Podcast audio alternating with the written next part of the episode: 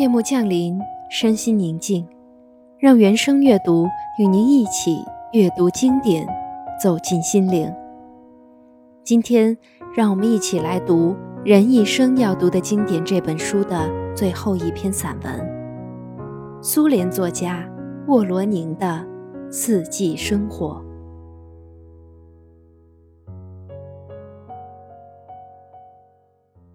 秋。太阳躲开我的住宅，也躲开白桦树，树叶立刻开始发黄，而且越来越黄，仿佛在苦苦哀求太阳归来。但太阳总是不露面。瓦灰色的浮云，好似令人焦虑的战争的硝烟，像天雨铺天盖地的涌来，犹如巨浪相逐，遮蔽了一切。云片飞得很低，险些触及那些电视天线。下起了绵绵秋雨，雨水淅淅沥沥地下着，从一根树枝滴落到另一根树枝上。银雨不舍昼夜，一切都变得湿漉漉的了。土地不再吸收雨水，或者是所有的植物都不再需要水分了吧？夜里。我醒来了，屋里多么黑暗，多么寂静啊！只听见雨珠从树枝上滴下来时发出的簌簌声，萧瑟而连绵不绝的秋雨的簌簌声，好生凄凉啊！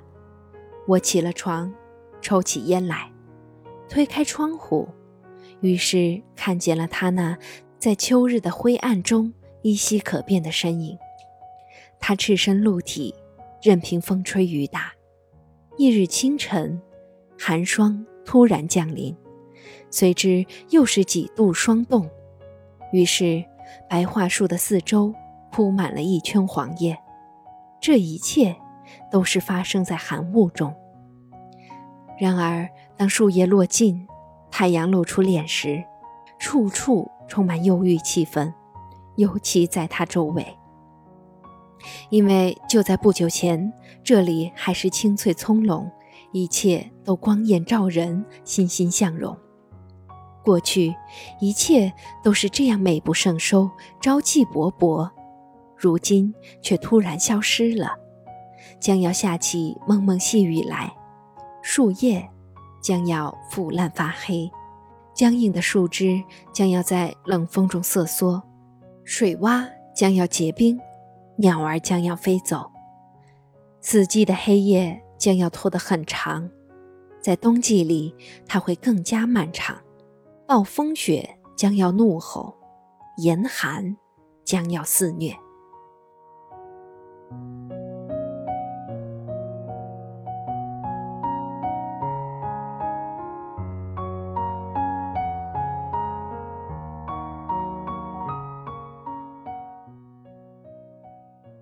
冬，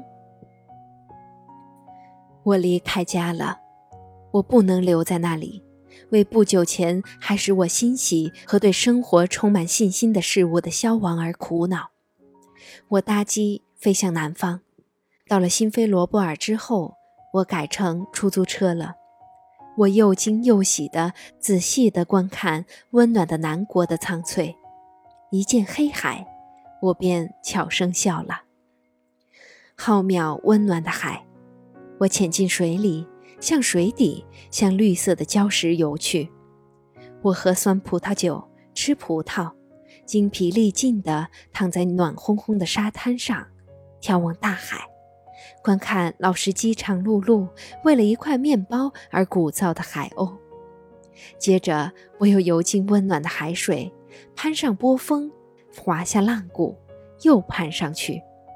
我又喝酸葡萄酒，吃烤羊肉，钻进暖烘烘的沙子里。在我身边，也是像我一样从自己的家园跑到这块乐土上来的人们。大伙儿欢笑啊，嬉戏呀，在海滩上寻找斑斓的彩石，尽量不想家里发生的事情，这样会更轻松、更舒坦些。但要抛弃家园是办不到的。就像无法抛弃自己一样，于是我回家了。四周一片冰天雪地，他也兀立在雪堆里。我不在时，刺骨的严寒逞凶肆虐，把他的躯干撕破了。破裂的虽不严重，但落上一层雪的白韧皮映入我的眼帘。我抚摸了他的躯干，它的树皮干瘪、粗糙，这是辛勤劳作的树皮。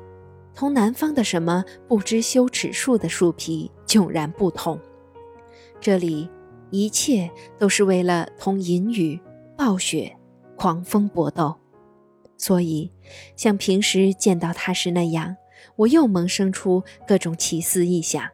我暗自蠢夺：你看呢？